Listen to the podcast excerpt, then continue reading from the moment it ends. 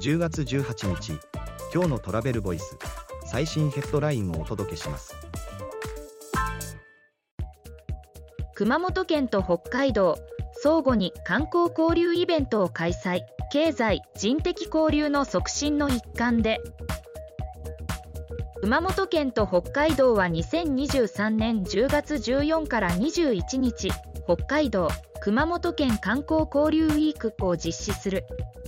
両自治体は経済や情報人的交流を促進しておりその一環として相互で観光交流イベントを実施する。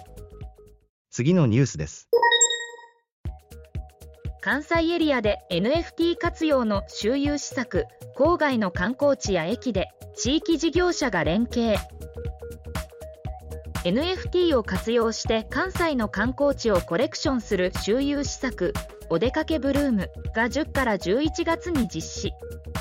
郊外観光地と大阪環状線駅の2段階で。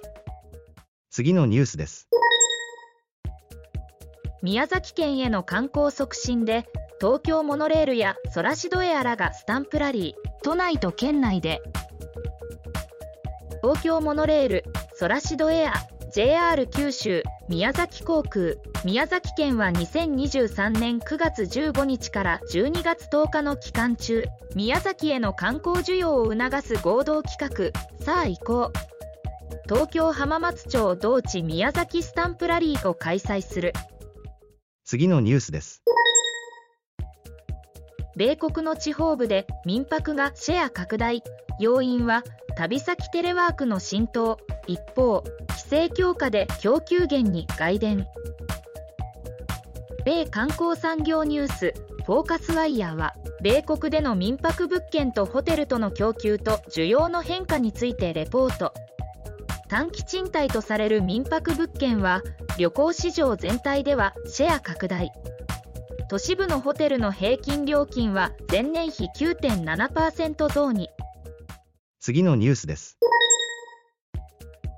民泊エアビー品質認証プログラムを終了へ。一方で11月には追加サービスを発表。生成 AI の新サービスも登場か？外伝。米観光産業ニュースフォーカスワイヤーによると Airb は Airbnb プラスプログラムを2023年11月6日に終了。